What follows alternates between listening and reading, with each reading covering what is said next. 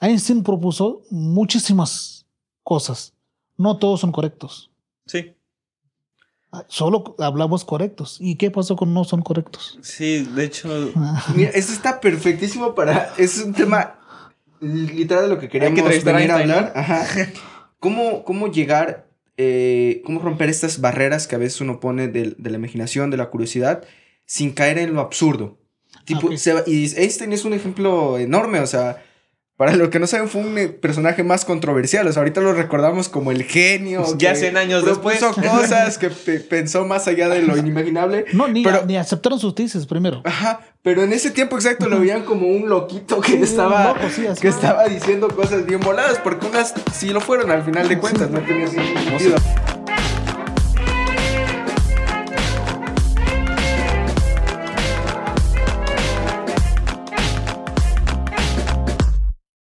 Hola, somos Misael y Sebastián y este es el capítulo número 4 con invitados. Eh, hoy nos acompaña un doctor eh, destacado del Instituto de Ciencias Físicas de la UNAM, también del Centro de Investigación donde estudiamos, en el CICAP.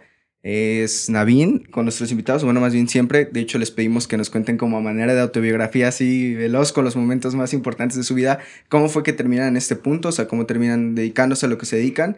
Entonces, si más o menos puede contar así a forma de, de película cómo, cómo fue pasando su vida hasta este momento. Ah, ok, entonces está bien, entonces vamos a grabar una película. Eh, mejor vamos a escribir una historia de mí. Entonces empezamos de, de niño, en- como tengo unos 30 años ahora, y yo nací de un pueblo pequeño de ahí.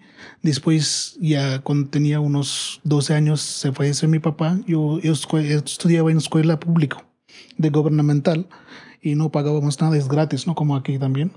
Y después hice mi licenciatura y maestría. Después de hacer maestría, eh, yo estaba haciendo como un asesor, como, como ah, profesor para un colegio de ingeniería. Porque yo, yo propio vine de electrónica y comunicación de mi ingeniería. Ah, ok, o sea, su licenciatura es Ah, en mi ingeniería. licenciatura es en ingeniería. Un Porque- paréntesis, perdón, rápido. Eh, ¿Es común este tipo, o sea, son grandes las matrículas en la India eh, de este Sí. tipo de carreras? Sí, son, son muy grandes. Allá no tenemos como tal cual licenciatura, porque allá tenemos directo bachillerato. Directo después de como preparatoria, tenemos directo bachillerato. Bachillerato es como cuatro años, Ok. como aquí de licenciatura. Ah, Ocho semestres o nueve semestres, ¿no? es un equivalente. Ahí, ahí equivalente. Como está cuatro años, es bachillerato allá, se llaman así. Después de eso, y maestría de dos años, y como aquí, siguientes niveles. Y allá sí tenemos carreras como ingeniería, como tenían aquí, y avanzados también, pero un poco más, allá es más como, no tan experimental. Experimental es poco. Como aquí también, aquí también es como men- menos experimental, ¿no? Ajá. como cuando yo estuve en estancia de Estados Unidos, ahí es mucho más experimental. Algunos países cuentan con más experimental que teoría. Con experimental se refiere a entrar a laboratorios. Entran al laboratorio, hacen experimentos que están estudiando en los libros, ¿no? Ajá. Ajá, para hacer más o menos qué está pasando. Ahora sí que no te Algo en sí escuché de, de algún doctor de la UNAM justo que, que decía que la diferencia entre muchas licenciaturas en Estados Unidos y particularmente acá en México es que ya es mucho más práctico. O sea, aquí de verdad sí le damos mucho en las teorías en carreras de ciencia. Sí. O sea, muchos de, de la teoría ya lo aprenden sobre la marcha, ya que están investigando y así. Ajá, sí. Ya que de repente tienen más teoría que pues... Sí, es, sí es- ese falta, ese falta, ¿no? Aquí para ingenieros, como nos salimos como ingenieros, le falta de práctica. Porque ahora sí, después de ingeniero todos, antes niveles son diferentes, ¿no? Cuando estábamos como 20 años antes, un ingeniero tenía muy buen trabajo. Cuando termina su carrera de ingeniería, él es como ingeniero. Y ahora muchos estudiantes ya están terminando sus carreras, pero no tienen tanto nivel como están produciendo antes. Por los materiales y otras, otras Ah, claro, Es perspectivas. una, Cambiar. buena, es una buena observación. Justo hablamos con un doctor de allá del CICAP que decía que su abuelo, eh, o sea, el, el doctor ya tiene como 70 años y su abuelo, imagínense, entonces ya tiene, ajá, Urichurtu, su abuelo tenía una maestría en los años 20, creo, algo así acá en México, y pues era secretario de, Ah, sí. subsecretario de Educación Pública. Y Entonces, es como una aguja en un pajar, cada- ¿no? Ajá, ah, sí. es, es un tema muy, de hecho, muy curioso que se toca un montón, que cada vez se van como depreciando más los títulos, ya sea, ahora ya no te basta un título de licenciatura para tener como un trabajo, pues, seguro. Sí, Y supongo que mientras va avanzando el tiempo, ahora va a existir algo más que el doctorado, ¿no? Ahora. Sí, sí, es, depende, ¿no? Y qué, qué quieres hacer, ¿no? Si te, te interesa la investigación, si sigues maestría y doctorado, después postdoctorado, buscar para... Pero eh, el punto es, el fin, fin de cosa es tener que enseñar tu, tu conocimiento, tener que enseñar tu amor sobre el trabajo que estás haciendo para que encontrar un trabajo bueno. A veces, ¿qué hacemos por becas? ¿no? A veces estudiamos por beca, terminamos tesis por beca y entramos para doctorado para beca. Terminamos tesis otra vez para entrar postdoc para tener más dinero. El punto es, mucha, yo estoy viendo muchos estudiantes ven parte de dinero, no ven, ok, tenemos que crecer con parte de conocimiento también, tenemos que ayudar al país o ah, tenemos que enfocar en problemas nacionales o problemas que tenemos reales ahora, porque antes, como unos 30, 40 años antes, no tenían tanto problemas que tenemos nosotros, nosotros ahora. Por ejemplo, antes, cuando yo estuve como niño, con 90, 92, mi, mi mamá, mi papá, ellos se van a ir a bañar en ríos. ¿Mm? Se tomaban agua de río, pero ahora no hay ríos. Bueno, y, el agua que hay está contaminada. Está contaminada, ni podemos meter manos, ni podemos meter. Sí, de hecho estoy haciendo un verano de investigación y es sobre agua contaminada. Sí, está contaminada a todos lados. Ahora estamos comprando agua mucho caro. En el futuro no sabemos cuánto va, va, a estar más caro agua que otras cosas. Como estamos comprando ahora vegetales, así tenemos que comprar agua también. Así como, ah, por litro tanto, por medio litro tanto, más que mm. ahora. Sí. Va, a subir los costos, ¿no? Esa es otra cosa. Y además vamos a regresar otra vez, después de mi maestría, como yo dije, y trabajo como en una colegio de ingeniería como profesor. Hice un año allá como profesor. Después me llamaron de UNAM, de Instituto de Ciencias Físicas, ahora como estoy como investigador. De ahí me llegó una llamada que si puede hacer un doctorado. me invitaron y por eso yo vine hasta aquí porque yo, fui solo único hijo para mi mamá. además no tenía mi papá. pero, somos hijos únicos. Ajá, por eso. Y mi mamá no quería dejar, porque además es otro lado del país, ¿no? Sí, del mundo, Ajá, otro lado del mundo casi. El otro lado del charco. Ajá. Porque el viaje es muy duro. Porque cuando yo viajé primero día, ese mi viaje fue días de agosto. Por ejemplo, ahora estamos en agosto. En 2016. Vine como 17 años antes. En, cuando vine aquí primero, eh, esos son horas, 38 horas viaje de avión. Tenía que estar sentado mínimo 23 horas en avión. Cuando bajas de, cuando yo, cuando yo bajé en México, todos los pies estaban hinchados. Porque estaba sentado sin hacer nada, ¿no? Te dan comida y comes, sientas, comes, sentas, comes, sentas y dormir nada más, ¿no? Y eso así, así vine hasta México para hacer doctorado. Y, y, entré en, porque aquí en ciencias físicas no teníamos posgrado de materiales, porque en físicas tenía posgrado. Por eso entré en CICAP con doctora Vivechina Garbal. Y ahí hice mis cuatro años. Y en esto, en, en 2020, 2019, entre junio a diciembre, fui a una estancia de Estados Unidos, a estado de Pensilvania, Universidad de Pensilvania y ahí también, mm, mm, sí, saben muchas cosas, ¿no? Para que cuando visitas algún nuevo lugar, además país grande, económicamente y fuerte, conocimiento también, tiene mucho apoyo para investigación. Cuando visite estos, estos lugares, estos laboratorios, ya me, da como chido, ¿no? Como dicen, ah, están muy lujosos, ¿no? Los laboratorios están controlados. Hay ah, toda temperatura, todo está limpio, así, ¿no? Mucho oro. ¿eh? Ajá. Tienen muchos fondos cuando yo estaba hablando con mi profesor de allá, él dice que tienen fondos, tienen millones de fondos, ¿no? Y están controlado todo, pero tienen proyectos y todo. Y después de doctorado, y terminé con mención honorífica en CICAP, y después hice mi postdoc en UNAM, Instituto de Física de CEU. Y de ahí, cuando terminé dos años, y antes de terminar mis dos años de postdoc, ya me gané plaza aquí en Instituto de Ciencias Físicas. Y ahora estoy como investigador en ciencias físicas para física aplicada. Ah, me quedó una duda de atrás, no, no entendí muy bien. Usted entonces no descubrió acá el centro, usted fue invitado más bien, o sea, lo descubrieron a usted. Sí, me invitaron porque yo estaba como profesor en 2015 en India. Me invitaron en 2016, en, en marzo, y yo tomé tiempo, dos, tres meses para integrar y para hacer, para hablar con mi familia, porque tengo que convencer, ¿no? Estamos a otro lado del mundo. Además, cuando ven de país México de afuera, tienen algo un poco negativo, ¿no? Piensan que, ah, ok, Allá está un poco más mafia o algo, ¿no? Drogas, cosas, ¿no? Piensan negativo. Piensan en el, en el Chapo, cuando dicen México, ¿no? piensan como, juntan Colombia también, ¿no? Sí. Piensan, ah, todos son iguales, ¿no? Así piensan.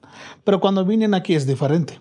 Sí. Es otra cosa. Porque yo estoy aquí de siete años y además ya casé con una mexicana. Mi esposa es mexicana porque cuando yo entré para doctorado, ella estaba haciendo maestría en el mismo laboratorio. Y después de, de, 2017 hasta 2020 y nos casamos en 2022, en febrero aquí, y después casamos en India en 2022, en junio. Y recientemente ya tengo un hijo, ah. un mes, pasó un mes. Ya todo está bien hasta aquí.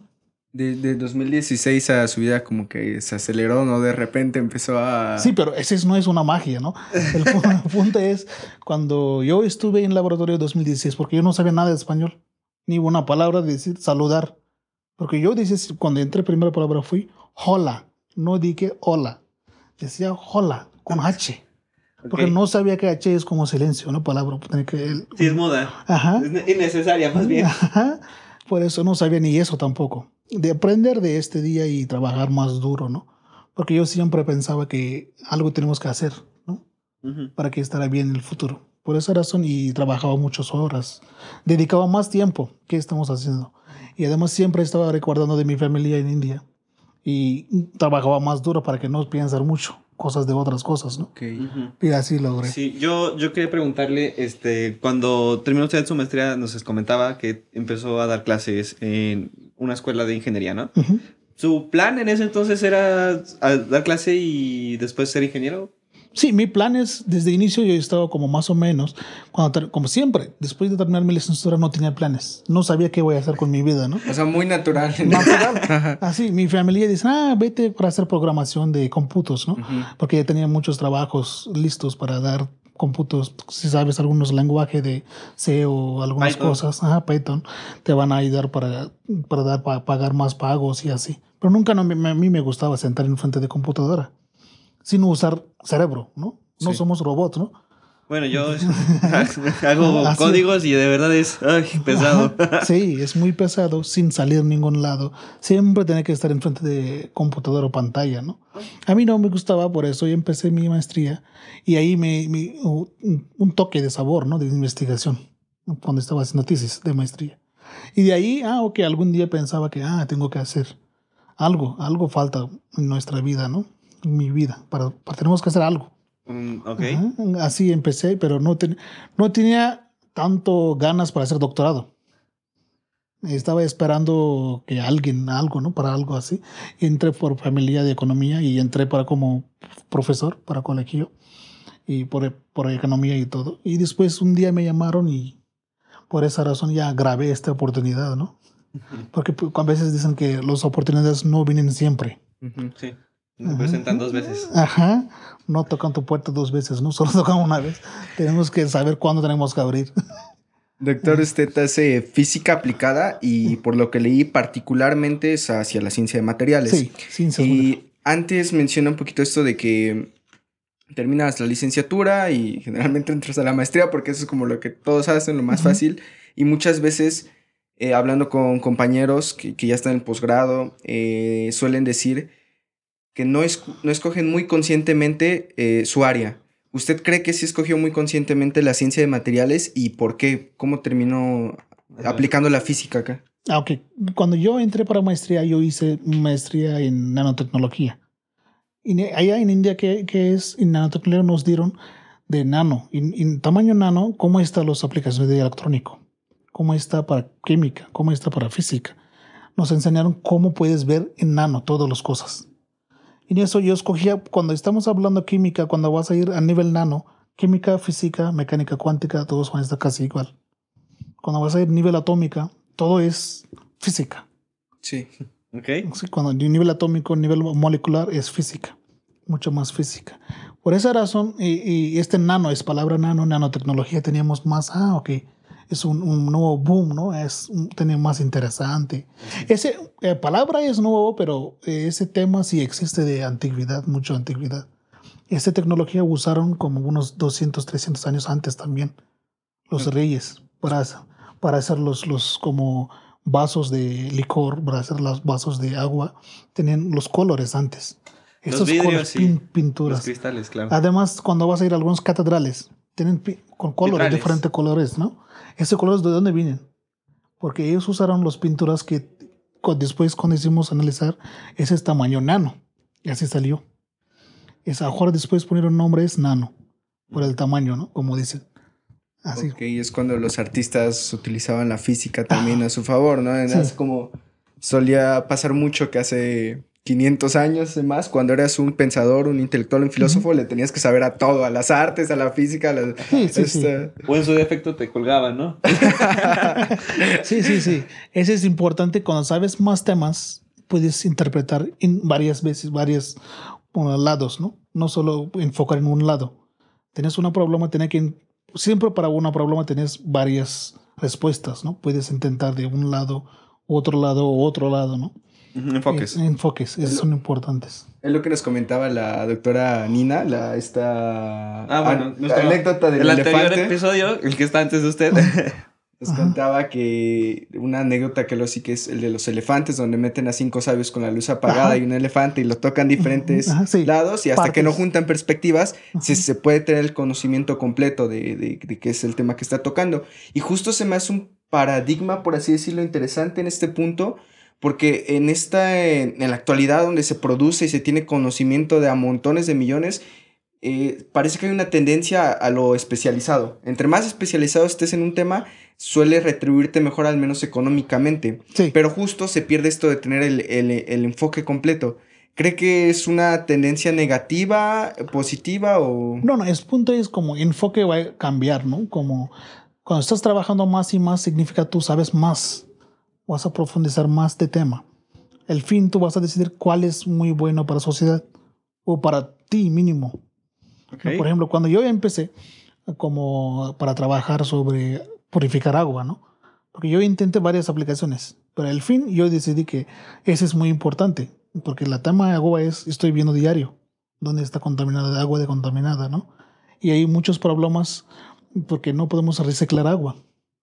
Sí, recientemente el presidente también hizo contrato con Tesla. Ellos tienen que reciclar su propia agua. O no, no van a contratar, no van a firmar el presidente. Por eso hicieron este también contrato, eh, reciclar su agua propia, por eso firmó el presidente del país. Ese fue un, pro- un reciente, un contrato de Tesla, Por agua reciclada. Sí, habla de la Gigafactory que están Sí. abriendo en Monterrey, ¿verdad? Sí, Sí, mismo. Sí, pronto. Digo, no tiene agua de por sí en Monterrey y llega una... Tan Sí, grandes una empresas, ¿no? sí. ¿De dónde van a salir agua, no? Sí, claro. También es como justo se conecta muy bien con el tema que... Y y uno de los propósitos principales de, de este proyecto es que a veces se produce tanto y se hacen tantas cosas, tanta innovación, que parece que no tiene dirección. O sea, que nada más se innova por innovar, por así decirlo, cuando no se sabe bien las repercusiones a largo plazo que van a tener. Eh, y, y- y parte de lo que dice antes, que, a veces un, eh, un, un científico, un pensador, estaría pues bien si tuviera diferentes perspectivas un panorama más completo y justo también la parte de la ética, ¿no? De saber hacia dónde puede este llevar su trabajo para que de verdad sea para un bien eh, hacia la sociedad y no nada más para este sistema capitalista Como que lo busca... que le pasó a Oppenheimer, ¿no? ¿Ya, ¿Ya vio la película? Sí, esta película, ¿no? Dice, dice- no la he visto, pero o sea, sí me sé la historia. No, no la he podido ver en serio, pero o sea, sí me sé la, la historia. Pero sí, ahí, ahí tiene una, una cosa curiosa, ¿no? El punto es, todo, todo investigadores, quienes están investigando, no es problema que ve, vas a ver hoy. A veces investigan cosas, puedes atacar este problema en futuro. A veces trabajan los problemas que van a, vamos a enfocar, vamos a atacar a nosotros en futuro. Por ejemplo, recientemente vino COVID, ¿no? Claro. En un año tenían vacunas. ¿Cómo tienen en un año vacunas? Porque llevan mucho tiempo Se trabajando. están en ello. trabajando. Cuando lees artículos, están trabajando en más de 10 años. No, es- no es exacto COVID, pero similar de Sí. las cosas, ¿no? Sí, claro. En, Ya, en esta cosa, cuando vienen alguna eh, inmediato, van a hacer algunas pruebas rápidas y van a empezar a vender. Y así, por ejemplo, algunos trabajan como los químicos, ¿no? De, ah, algunos, algunos agua contaminada podemos... Yo, yo estoy trabajando con una molécula que viene de pesticidas. Ok. ¿no? Es el punto es, ahora ese problema es muy pequeño, porque muy, poco, muy pocos lugares tienen pesticida, este tipo de pesticida, está contaminando muy poco lugar. Cuando, cuando juntan toda agua, después de lluvia y todo, canales y todo de ríos, y un, un lado todo va a estar muy grande. Después de 10 años, ese problema es grande. Entonces no podemos pensar inmediato para resolver. Tiene que tener alguna, alguna respuesta antes. Ah, ok, ese tipo antes ya intentaron ya tienen un problema para resolver. ¿Cómo pueden resolver? Más o menos. Entonces, cuando tienen este problema, van a revisar otra vez hasta dónde llegó la investigación. Y eso, si tienen alguna solución, van a intentar. Van a hacer un, un rapidín para que ya se terminar este. Esta situación. Esto se me hace hasta como una filosofía de vida. ¿No, no te pasa que, que sientes que, que, que estás pasando como por un mal momento en tu vida y de alguna forma no te está yendo mal porque tienes un background de que estuviste trabajando, estuviste haciendo las cosas bien, que tienes como un colchoncito para que te vaya bien y de repente al revés, o sea, te está llevando la fregada en cualquier cosa y dices, pero ¿por qué si siento que estoy haciendo las cosas bien? Bueno, porque tienes un montón de años haciéndolas mal. Por eso experiencia, ¿no? Siempre es experiencia, ¿no? Sí. Así pasa. Así no hacemos. Si quieres, quieres enfocar cuando está problema, te va a tardar muchísimo. La experiencia siempre ayuda para resolver más rápido y más eficiente. Sí. Saber leer el problema desde antes. Sí, regresando un poco a lo del, a lo del COVID, de hecho me parece que, que ya incluso teníamos como aplicaciones de nanopinzas y un montón de biofísica, incluso sobre el, el un montón de conocimiento sobre el tipo de, de virus que, que, es el, que era el coronavirus, ¿no? Entonces llega y ya tenemos como un montón de, de cosas ya listas como un arsenal de armas, por decir, preparado para combatir al, al COVID, ¿no? Y, y, otra cosa que yo recuerdo mucho de la pandemia. Sí. es que había como mucha explotación laboral porque estaban apurando mucho. mucho a los... querían inmediato los medicamentos, ¿no? nadie puede fabricar un día u otro día un medicamento para quitar un problema. Por ejemplo, ahora tenemos paracetamol. Eso no es de hoy, de 200 años. Mismo tableta estamos usando.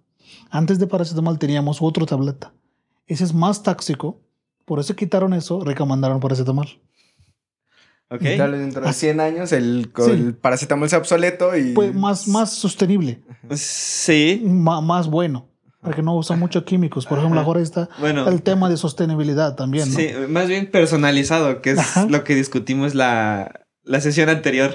Muy interesante. Y justo lo, creo que es un buen tema para introducir bien más a su trabajo, que su enfoque, además de, de la ciencia de materiales, va mucho hacia la parte ambiental, ¿no?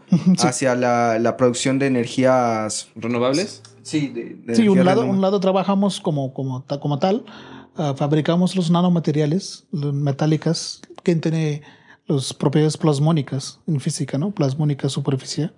Y esos aplicamos para, para identificar los, los contaminantes que tienen agua como metales pesados, algunas cosas contaminantes, tintas que vienen de textilos, industrias y farmacéuticas. Sí, perdona, qué se refiere con plasmónico? Ese es plasmónico, es unas estructuras como tal de platino, como de plata o oro. Esos tipos de estructuras tienen una frecuencia, cierta frecuencia, nivel, nivel atómico. Tiene cierta frecuencia. Cuando incendies con una frecuencia se sí, La frecuencia de plasma, ¿no? Sí, ese, ese, es mismo. resistencia, resistencia plasmón de superficie. De superficie. Ah, ok. Este, de viene de superficie. De este mismo aplicamos a nivel atómica para cómo está reaccionando cuando está cerca alguna contaminante. Okay. Cómo están sus cambios de espectroscópicos. Ah, claro. Sí, sí, porque afecta la propagación de una onda, ¿no? Sí, propagación de onda. De ahí salen los básicos, ¿no? Sí. Eh, propagación de onda, si cambia su energía, cuando está cerca de una cosa, ese, ese intenta, eh, intenta de reaccionar diferente. Y en general, cuando está en pura agua, reacciona diferente. Cuando está agua con alguna contaminante, reacciona diferente. Ese podemos ver con ojos a veces, a veces con espectros, usamos espectrofotómetros. Okay. Espectroscopías, a veces usamos nivel, nivel laboratorio. Ese es solo un tipo de como sensores, ¿no? Usamos estos tipos de cosas. Además hacemos los puntos cuánticos, ¿no? De carbono. Y esos, esas cosas anteriormente, como están trabajando en eso más de 20 años, pero antes utilizaban los, los reactivos tóxicos, los químicos tóxicos, van a usar y si esos no puedes aplicar para, tener límites de aplicaciones, no puede usar para cuerpo humano, para como lado de medicina, lado de cuerpos, ¿no? Para bio. podemos usar, no podemos usar esas cosas por la toxicidad. Cumple su funcionalidad, pero tiene efectos, Mm, efectos que- secundarios. ¿no? sí. Por eso, para, para eliminar esta cosa, nosotros estamos trabajando sobre sostenibilidad. Para que para fabricamos los nanomateriales utilizando desechos de plantas, semillas, por ejemplo. En este país, tener la semilla de aguacate es muchísimo desecho. Sí. Café. Después de tomar café, tu polvo, desecho. Es mucho. Entonces, ahí tiene residuos. Utilizamos estos como fuente de energía para nosotros. Y de ahí sí, usamos para fabricar los nanomateriales. Y tamaño molecular, tamaño, tamaño atómico. Sí, bueno, porque... Muy pequeñas. ¿no? En realidad resulta que no...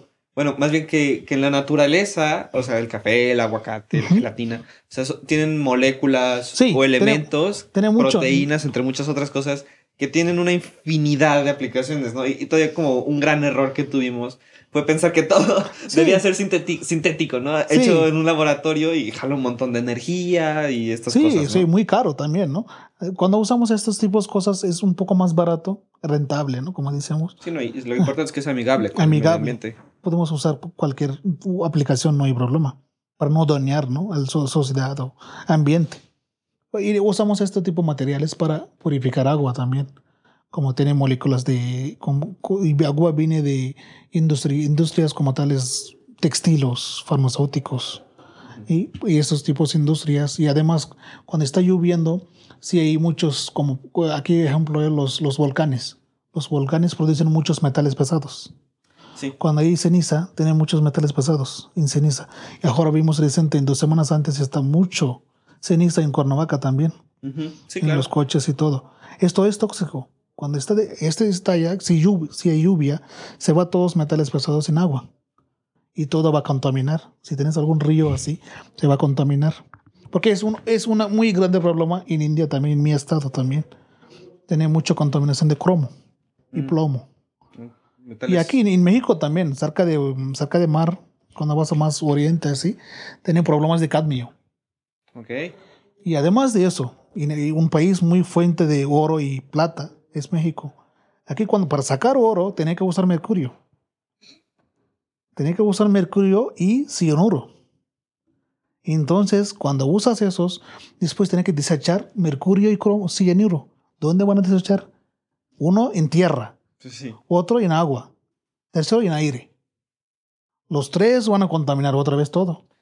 Ok, Es- interesante. esos, esos, después de cierto tiempo, los pueblos cercanos van a afectar con estos, tienen cáncer. Por eso cuando ven reportes de cáncer, cerca de los, los esos tipos mineras, tienen mucho cáncer. Por lo mercurio es, mercurio es uno de los más grandes, Es lo peor. peor para cáncer, y cianuro también. Los dos usamos allá. Y para plata también usan los tóxicos. Por esa razón es muy importante, uno es restringir usar esas cosas y a veces depender en tecnología. Por ejemplo, recientemente cambiaron sin usar cianuro en, en, en mineras de oro. Es reciente, tecnología reciente, sin, sin usar cianuro pueden sacar oro. Pero, ¿cuánto porcentaje están usando eso? Grupos nuevos, ¿no? Que están extrayendo oro. Esa es otra cosa. No solo mineras, sí hay muchas cosas, hasta de nuestra casa también. Sale los metales pesados, Claro. los desechos y todo. Entonces, sí hay mucha contaminación.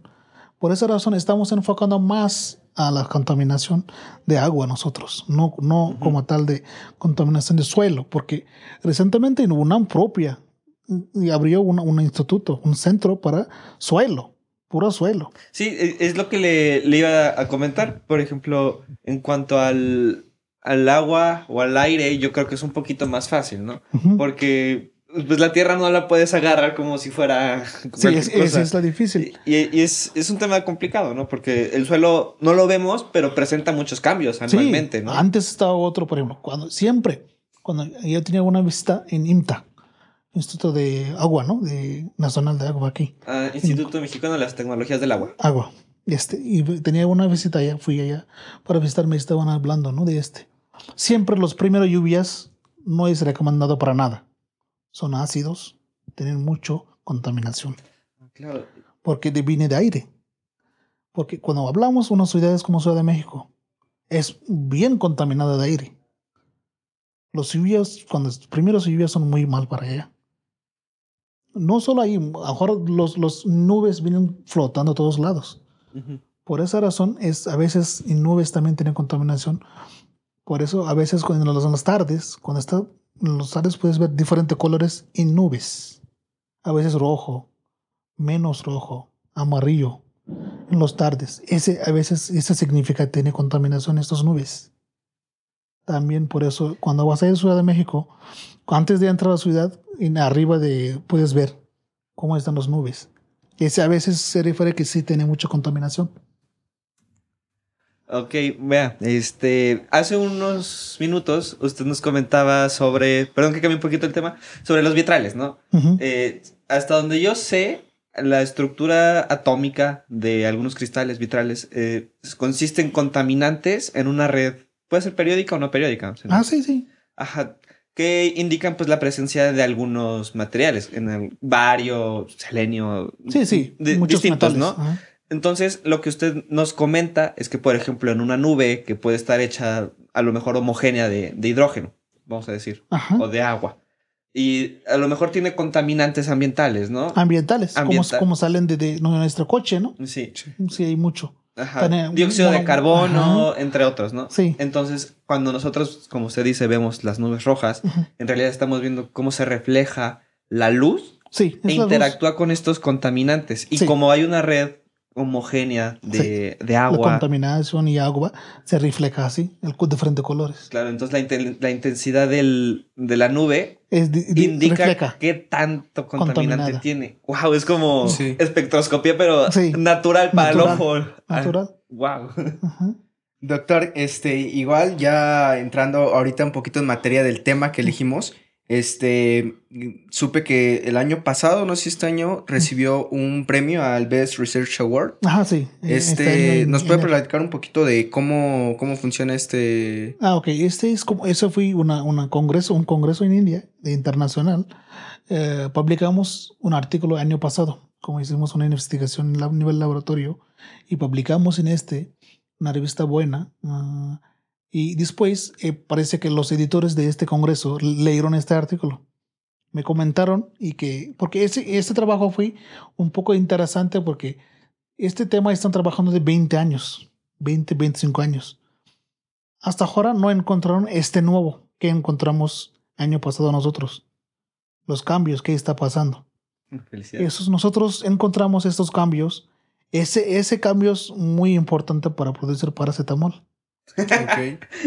¿Ah? con razón. Por, esa razón, tiene mucha importancia este tema. Por esa razón, ellos identificaron y nos, nos felicitaron así, como Best Research Me perdí un poquito. ¿En qué cambios se encontraron? Por ejemplo, y durante, durante producción de paracetamol, tienen tres pasos. Primero paso es químico, segundo paso es va a estar químico, pero va a ser nitración, se llama. Ese va a estar un, un, un nitrofinol a aminofinol. Y después de aminofinol va a ser paracetamol. Ese es el tercer paso. Entonces, segundo paso, ¿dónde está? Nitrofinol, aminofinol. Está pasando bien. Después de cierto tiempo, ese no está constante. Ese su, este paracetamol está cambiando con otras formas. Depende de tu pH de agua. Cuando hablamos pH, significa que siempre los aguas residuales, residuales son básicos pH. O 7 a 8 máximo. 6.5 a 8 el pH. Cuando están los pHs, está cambiando su forma a nivel molecular una a otra, sin hacer nada. está cambiando una forma a otras tres formas. Y ese fue nivel molecular de interacción entre grupos hidroxilos, como nosotros estamos imaginando, grupos hidroxilos están interactuando, grupos iminos está cambiando otra forma de eh, molécula. Ok, está bien, pero como que me suena un poquito más a química. O sea, son grupos funcionales en un medio. Nivel molecular. Ajá. Sí. Eh, ahí, por ejemplo, ¿dónde está la física aplicada? Eh, ok, aquí, aquí voy a decir una cosa. Cuando hablamos nivel molecular, nivel atómica, es física. Física aplicada. Porque para saber nivel molecular significa, tenés un benceno, ¿no? Ahora vamos a decir, ¿benceno es químico o físico? Suena química, pero es, es, lo que comentaba también en el episodio pasado, que leía que ah, para saber las interacciones entre moléculas ah, se ocupa incluso matemáticas de la física cuántica, para saber eh, cómo interactuar entre ellos las moléculas. Entonces, supongo que gran parte de soporte es... Todo, cuando vas a ir a nivel molecular, nivel atómica, tiene que saber todos los temas. Tiene que incluir física, tiene que incluir matemática, tiene que incluir materiales y química también. Ahí va a estar todo. Ok, física no significa pura leyes de termodinámica o no es pura de estos, ¿no? No es como que inventó Einstein, no solo es física. Sí, mucho más física. En física tenemos muchas ramas. Y en eso tiene materia condensada y nanociencia es física. Y materia condensada es de nivel molecular, nivel, nivel, nivel nano. También va a estar allá. Y nanociencia. Mm. Nanociencia, ¿sí me expliqué? Sí. Nanociencia también parte de física física aplicada. Cuando hablamos física aplicada significa, tenemos, existe algunos teoremas, ¿no? teorías, ah, ya está, los patentados todos. ¿Y cómo está pasando en nivel molecular? ¿Si está satisfecho todavía? En nivel molecular o nivel atómico, ese es importante. Eso hacemos. Como todos dicen, ¿no? Los, no, no quiero comentar eso porque el Einstein, todos hablan de Einstein, ¿no? Einstein propuso muchísimas cosas. No todos son correctos. Sí. Ah, solo hablamos correctos. ¿Y qué pasó con no son correctos? Sí, de hecho. Mira, esto está perfectísimo para. Es un tema literal de lo que queríamos que venir a hablar. Ajá. Que ahorita que estamos hablando, Sebastián y yo, para aterrizar bien el tema que queríamos traer a la mesa, lo podríamos resumir en parte en cómo ser eh, disruptivo en la ciencia, cómo ser creativo, imaginativo, que son como las cualidades natas de alguien que quiere dedicarse a la ciencia o a la, física más precisamente. Ah. ¿Cómo, ¿Cómo llegar, eh, cómo romper estas barreras que a veces uno pone de, la imaginación, de la curiosidad, sin caer en lo absurdo?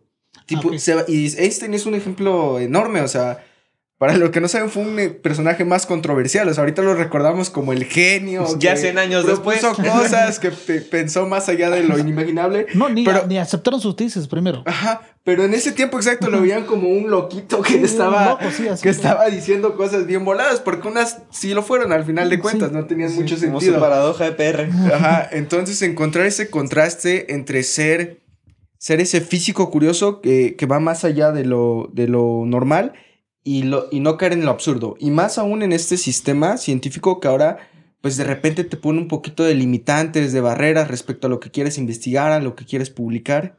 No, el punto es, que ahora el tema de científico está cambiando poco a poco. Como antes, cuando estaba unos 30 años antes, Einstein, ¿no? Si ves su perfil, ni tiene 10 artículos. Toda su vida. Pero él fue muy bien innovador del mundo. Pero ahora quieren currículo. Ah, tiene que tener CV muy bien, tiene que tener tantos artículos, tiene que tener tanto factor de impacto, tiene que tener tantos citas. Einstein ni tiene 100 citas. Yo tengo 800 citas. No, no soy mejor que Einstein, Eso no, no sabemos. estoy diciendo, no podemos decir así, ¿no? A veces, ahora estamos en un nivel donde está un mundo de competitivo para decir que, ah, tenés que publicar tantos artículos para que sigues en este trabajo, o para que termines tu doctorado, o para tener un, reconocer a ti, tenés que trabajar tanto tiempo, tenés que publicar, tenés que estar en congresos, tenés que estar tantas horas en el laboratorio. Y así, dicen muchas restricciones. Eso es cuando, cuando dicen que tiene que publicar, tiene que publicar, tiene que publicar. Ahí va a estar rompiendo las barreras de calidad, ¿no? Estamos, por ejemplo, te voy a explicar una cosa, cómo, cómo estamos, este problema está en, investigación, no solo aquí en México, todo el, todo el mundo. El punto es, para, para planear un trabajo, te, te, toma un tiempo, cierto tiempo. Y después tiene que ejecutar este, este problema este, que estás planeando cada cierto tiempo. Después analizar cómo salió. Después tiene que escribir todo en texto en inglés. Después tiene que mandar a otro científico para revisar. Él tiene que decir sí, él tiene que después aceptar. Todo tarda. Solo seis meses estamos trabajando en el laboratorio. Otro, tres a cuatro meses estamos haciendo cosas de administrativo. Burocráticas. Entonces no estamos dedicando 100%. Estamos perdiendo tiempo haciendo cosas burocráticas. Entonces, cuando tú, cuando tú quieres dedicar 100% a investigación, no están dejando porque las reglas no, no te dejan así. Porque las reglas dicen, tiene que publicar tantos artículos por año, tiene que dar tantos cursos por año, tiene que graduar tantos estudiantes por, año. Todos por año, todo semestre, para así. Esos a veces, a veces restringen. Ah, no puedes hacer cuanto tú quieres. A veces tiene que estar bajo nivel. Tiene que dedicar tiempo para otras cosas también. Para cosas de burocracia, administrativas, cosas. Ser Superman si puede. Ajá. Por esa razón, porque yo puedo sugerir, como mi sugerencia, como tú preguntaste, como romper las barreras, ¿no? El punto es siempre tener que, tener que, tener que tener idea. Primero cosa es, tener que hacer, tener que saber todos los temas, todos dónde están aplicando. Y después tener que ver cuál tú puedes sacar. Porque sí hay muchísimos temas para agarrar. Agarras un tema específico de aplicado con alguna material. Y este tema, ¿cuál, ¿cuánto importante? Solo imaginarle para ti y para tu futuro cuánto importante. Y cuál tiene su vida. Y ahora siempre hablan las personas agua, energía, sostenibilidad. No hay otro tema. Mínimo, 10 años antes tenías celdas solares y ahora tiene menos de celdas solares. Ahora tiene mucha energía para energía, de hidrógeno. Porque quieren hacer celdas de hidrógeno para coches híbridos, coches híbridos, no quieren gastar gasolina, esas cosas. Y ahora otros de agua. Porque cuando tenemos problema, vamos a pensar de problema. Ese, como estaba diciendo, tenía que pensar de antes de tener problema para que cómo, podemos tratar ¿no? cuando tenga este problema. Así, tienen que enfocar más varios temas primero, después tener que elegir uno que son buenos para ti o qué piensas que tiene vida. De ahí sacas y vas a ir más adentro, profundo, profundo, profundo. Una cosa es no tener que pensar a veces qué están diciendo de tus lados. Cuando tienes dudas, tú pregúntale a tu superior te puede ayudar siempre. Si no ayuda, cuando tengas dudas puedes preguntar cualquier experto de este tema. No tiene que estar cerrado ningún día, porque tú quieres hacer algo. No tiene que tener miedo. Yo nunca tenía miedo, siempre preguntaba a cualquier. Cuando tengo alguna duda, ah, puedo preguntar al experto quién dice esta, ah, tal, tal, hola doctor, tengo esta duda. ¿Cómo me, puedes ayudar con este? Porque no, no todos los investigadores expertos en tu tema, pero ellos también pueden leer más, te pueden ayudar con este interesante, ¿no? Por eso siempre no tienes que dejar tus dudas atrás. Siempre los dudas te ayudan bien para crecer. Por eso siempre tienes que agarrar las dudas, piensa, ¿por qué tiene que hacer eso? ¿Por qué tiene que pasar eso? ¿Para qué estás haciendo? ¿Cuál es, cuál es la intención para hacer tu licenciatura? ¿Cuál es la intención para estar en el laboratorio? porque están gastando, CONACYT está gastando tantos millones de pesos en ti. Por ejemplo, para tu beca de licenciatura, para beca de maestría, para beca de doctorado, para beca de tu postdoctorado. ¿Por qué tiene que dar CONACYT dinero para ustedes? ¿Sí algún requisito a algún lado? Cuando... no, no hay, no hay, ¿verdad? Cuando si ellos cancelan, ¿qué van a hacer? No podemos hacer nada. Eso, mínimo tenemos aquí becas. En otros países no tienen becas. Pero en India no tenemos becas. Tenemos solo becas para doctorado, pero muy pocos. Okay. Sí, es una ventaja que habíamos tocado alguna vez en, en algún de nuestros podcasts eh, de los capítulos individuales, de la ventaja de que en México haya que te paguen para que te sigan que te sigas preparando a diferencia de otros países. Para crecer a ti mismo, tu conocimiento mismo te tiene que crecer, está pagando gobierno gratis, mensual, primera semana, te están depositando. Lo mínimo tiene que hacer echar fuerza, echar ganas para que leer más, para seguir trabajando bien, pensando bien. Sí. Tengo, ah, perdón. iba, iba, a hacer dos comentarios. Eh, el primero era justo lo que decía un poquito más atrás, de, de este tema de, de, de, la utilidad o el impacto que, que, van a tener las cosas a las que te estás dedicando ahora, que puedas ver un poquito más al futuro. Y esto me suena una plática que igual no sé si lo escuché dentro de un podcast de un de un físico nuclear con, uno, con un físico que se terminó dedicando a, inteligencia artificial.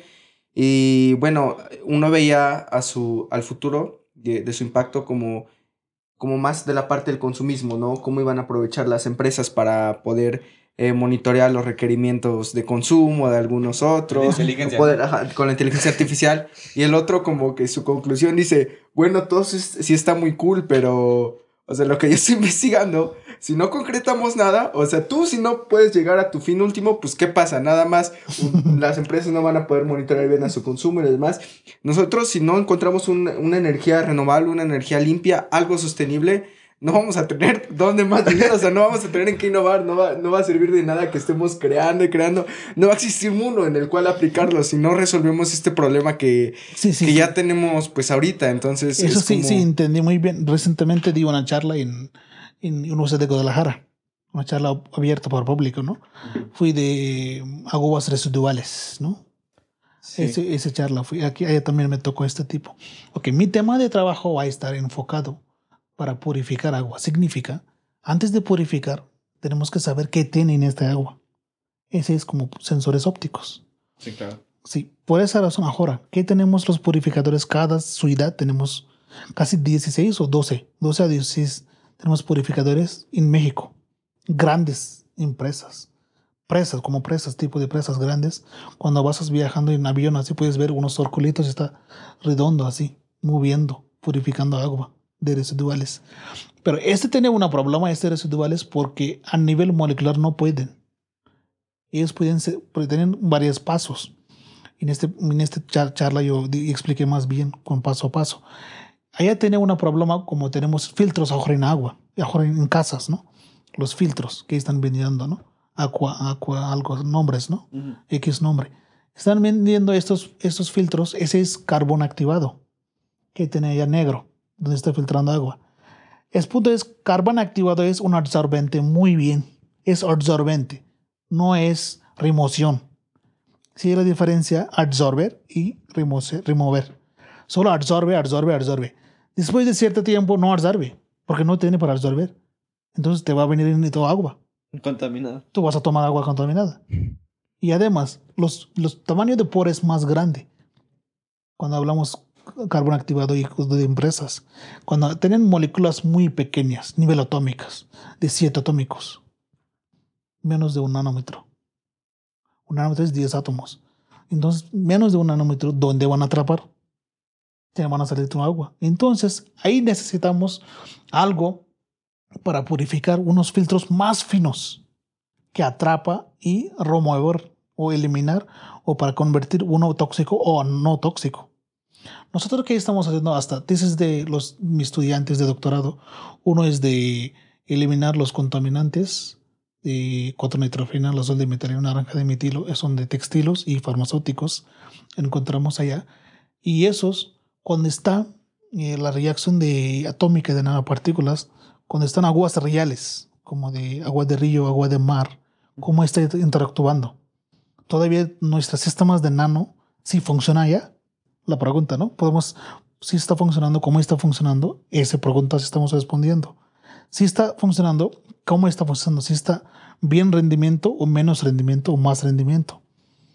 Si después de hacer nivel estudio de laboratorio, ese vamos a hacer nivel industrial, significa es más cantidades. Si puedes producir el mismo material que está haciendo en el laboratorio y más cantidades, sí. Así, así paso a paso. Esa es una cosa. Y otro es otro estudiante está trabajando sobre aguas residuales. Su primer tema, el primer objetivo es agarrar unos 10 lugares de agua residual, identificar qué tiene, aparte de tu biomasa, cosas de árboles, esas cosas. Los metales pesados, contaminantes, colorantes, pues, muchísimas cosas, ¿no? Sí. Sí, hay algunos equipos más precisos para que decir esas cosas. Después de saber, tiene que hacer algunos sensores que puedan atrapar esos para saber cuántos niveles tienen. Porque cada metal tiene su propio límite del nivel para tomar para un cuerpo humano. Si están cierto nivel o están más niveles. Cuando estás más, están más niveles, tiene que implementar tu agua para purificar. Sí. Así va a ir nivel, nivel paso a paso. Nosotros estamos pensando, yo enfoco más cerca de nitrofinol, es una contaminante de diferentes lugares viene este contaminante de farmacéutico, de agricultura y de, de textilos también. Y a veces usan este como pintura para cabello también.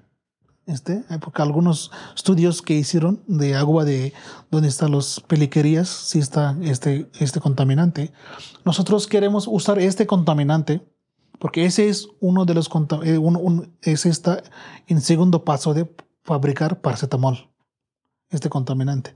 Si mejoras para rendimiento de este, eliminar este contaminante, tu producción de eficiencia va a aumentar de paracetamol. Entonces, si aumentas 2% de aquí, tú puedes vender muy bien, tu paracetamol va a estar más barato. Esa es una cosa. Y otra cosa, este paracetamol, este nitrofinal que estamos usando, estamos eliminando más rápido o menos rápido también va a estar, depende de, de cuál material estamos usando. Eso como nivel atómico, estamos haciendo, controlando. Cuando cambias nivel atómico con, con 50 átomos, ¿cómo está controlando? Con 10 átomos, ¿cómo está funcionando? Cuando está algunos químicos, grupos superficie, tipo de nitrógeno, ¿cómo está? Tipo de carbono, ¿cómo está? Tipo de oxígeno, ¿cómo está? Tipo de hidrógeno, ¿cómo está actuando? Ese es, no es como un día u otro día, es implementar, porque tenemos que hacer unos estudios, bastantes estudios, para que comprobara 100% es efectivo. No, tiene, no va a dañar nada. Por esa razón tardamos para hacer, implementar, para innovar una cosa u otra cosa. Porque tenemos, como cuando hacemos doctorado, después de hacer doctorado te tienen que, que prometer antes de recibir tu grado. Y en eso van a decir, no vas a usar tu título para cosas malas. Y tienes que dedicar bien las cosas. No puedes implementar una cosa sin hacer todos estudios. Por eso cuando estamos viendo de COVID, de los pasos de las vacunas, ah, terminaron primero trail, segundo trail, tercero trail como primero intentaron con, con algunos animales. Con ratitas. Ajá, después con otro.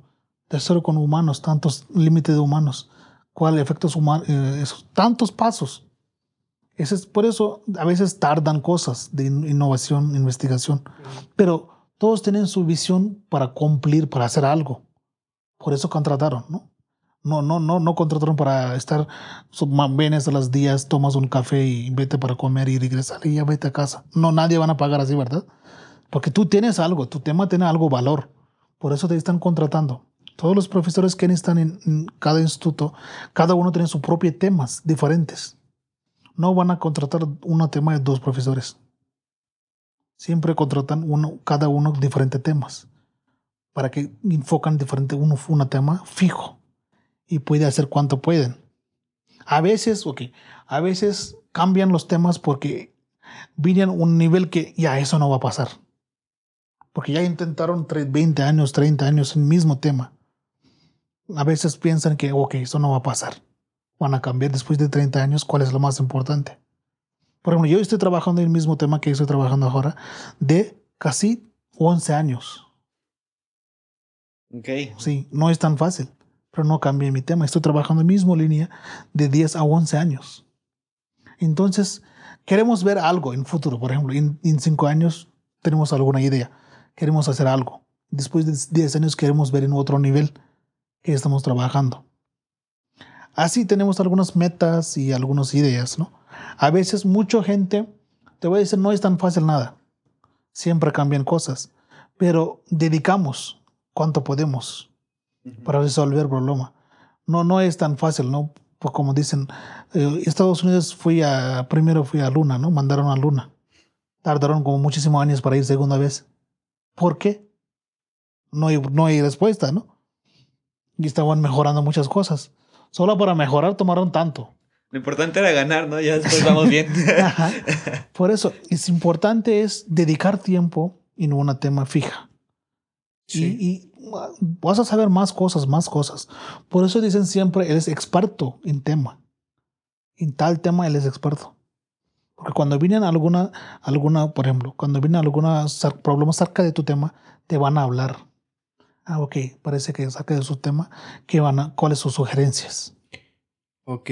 Así. Doctor, este ya se nos está acabando el tiempo. Queremos eh, cerrar con una pregunta. Bueno, voy a cerrar con una pregunta. Eh, hablando justo esto de regresando un poquito a, lo de ser un poquito disruptivos con las ideas, ir un poquito más allá. Si usted pudiera romper como todas esas barreras o limitantes que de repente pone el sistema de investigación o incluso de, de, barreras, pues no sé, e, económicas o, o de equipo, de laboratorios, ¿a dónde ve su trabajo? ¿Hasta dónde lo podría llevar? ¿Dónde sea lo más pasado que, que en 30, 20 años al final de su carrera puede ver que esté llevando. Eh... Sí, queremos ver, por ejemplo, ahora yo, yo también estoy hablando con mis estudiantes de doctorado, porque ellos, ellos quedan más tiempo conmigo, ¿no?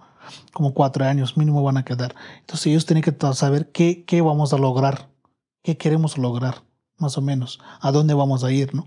Yo hablo a veces, ok, yo quiero ver un prototipo, ¿no? Mínimo, en tantos años, por ejemplo, en 10 años. Yo quiero ver algún prototipo que saca de mi tema. Para cuando tengas un prototipo puedes mejorar más y más. Siempre si hay lugar para mejorar. Por ejemplo, cuando inventaron la computadora, estaba muy grande. Después inventaron un pequeño computadora, ¿no? Y después viene, viene, viene. Cuando alguien piensa en medio, ah, eso es mejor, no vamos a trabajar más en eso. No vamos a tener mejor tablet, ¿no? No vamos a tener mejor celular, ¿no? Entonces, sí hay, siempre sí hay espacio para mejorar. Por eso no podemos decir ese es fin de esta carrera o ese es fin de esta idea. No hay nunca. Siempre hay sí para mejorar. En su caso sería... Mi, mi, caso es, por ejemplo, ahora estaba diciendo, identificar los contaminantes y cómo podemos identificar sostenible sin usar los tóxicos, ¿no? es verde, utilizamos casos de sostenible, sostenibles, ¿no? Catalizadores o pruebas, sustratos de sostenibles para cómo podemos atrapar, más o menos, mínimo. mínimo por ejemplo, tienes aguas residuales diferentes tipos. Si vienen de casas, una cosa. Si vienen de eh, otros lugares, es otra cosa. Tienen diferentes tipos de aguas residuales también. Y en eso, cada uno tiene diferente tipo de contaminación. Hasta cuál nivel podemos, no podemos decir ahora. Pero queremos ir un nivel. Aparte de eso, como otro más cerca de este tema es 4 nitrofenol, queremos aumentar el rendimiento. queremos hacer un, un, prototipo para paracetamol. Ahora están usando más tóxicos de catalizadores. Queremos hacer alguno de sostenible y menos caro y más rendimiento para quedar más barato paracetamol. Ok. Sí, todo con el fin último de de ayudar a la sociedad. De, sí, sí, esa es sociedad, para sacar de sociedad. Ese, eso estoy pensando. Por, ejemplo, yo tengo ahora esta idea. Ese, porque todavía soy joven, puedo imaginar hasta 10 años, 20 años. Si en medio viene otra pandemia, 5 años, ¿dónde, después van a preguntar, ah, ya terminó 10, años, ¿dónde existe? Porque ya fue 5 años, somos experimentales, sin entrar al laboratorio no podemos avanzar en casa. Claro. Además, nosotros estamos tratando de hacer colaborar con los países de España, Estados Unidos e India para hacerlos parte de más cálculos también. No solo a qué está pasando en equipos, queremos depender otras partes también, más física, física calcular. Sí, bueno, y en sí es más fácil hacer las cosas como 11 años seguidos, como usted dice con una motivación, vamos, humana, ¿no? O sea, usted sabe en el fondo, como dice, pues está atrás mi familia, ese background y también puedo ayudar a ciertas personas, al mundo. Pues pero, pero sí, como tal, como tal es como no, te, no tengo tanto así, ¿no? Alguien motivando algo así. A mi motivación es hacer algo. si no se aburre. Ajá, no se aburre, primera cosa. Ah, porque ya nací, hasta yo dije a mi esposa, ¿no? Ya nací, sin saber o con saber, ya nací. El punto es, soy humano, tengo un cerebro, tengo que usar eso. No quiero estar como robot, porque el robot que hacen, tú das una buena programa, ese sí funciona como tú quieres. Quiero usar mi cerebro para algo. Nací para algo, ¿no? Entonces hacemos para algo, intentamos hacer algo. Mínimo ayudamos para promover tecnología. Mínimo ayudamos para hacer algo. Sí. E, eso, eso yo siempre pensaba. Porque ya tengo un cerebro, ¿no? Para que vamos a usar podemos usar gratis, ¿no? Sin pagar al cerebro. Solo tiene que dar un poco de agua, ¿no? Para que no cansar. Pues perfecto, doctor. Creo que estuvo bastante interesante la plática y le agradecemos que se haya tomado el tiempo de estar acá con nosotros. Este, no sé si quiere agregar algo más antes de despedirnos. No, no, todo está muy bien. Muchas gracias otra vez para invitar. Me, me gusta. Esperamos que dentro de... Para comentar las cosas que estamos haciendo y además un poco más de bibliografía, ¿no? Biografía también, para que además para motivar, ¿no? A la siguiente generación. Porque, porque mucho, porque hasta mis estudiantes de licenciatura también me dicen algunos, están perdidos, que no saben qué quieren hacer. un día quieren industria, otro día quieren trabajar otro lado, otro día empresas, otro, otro día investigación. A veces, ese es, ese es importante. a alguien que está para ayudar, para explicar, ok, esa línea es, está así. Cada línea tiene que explicar. Alguien motiva cuál es la importancia de jóvenes a futuro. Sí, exacto. Gran parte del proyecto también está finalidad, que si llegan a escuchar a usted hablar de, de ciencia de materiales en el ambiente, pueden motivarse más o menos qué camino podrían seguir, de qué están hablando, incluso encontrar algún parecido en ya sean motivaciones, en ideas y pues sí, ¿no? Buscar esta parte disruptiva hasta donde se pueda en el sistema de investigación. Siempre sí, pues sí, sí puede pasar cualquier cosa, ¿no? Pues sí. Ah, no tenemos que esperar por algo, ¿no? Sí, exacto. Sí, van, tú tienes que hacer tus cosas en tu camino, tu ritmo. A veces en medio van a venir y van a ir, eso es común, pero tú no puedes uh, cambiar tu, tu, tu línea. Ese, ese motiva mucho, ¿no? Sí, pues creo que es todo y por el momento les agradecemos también a los que Muchas gracias.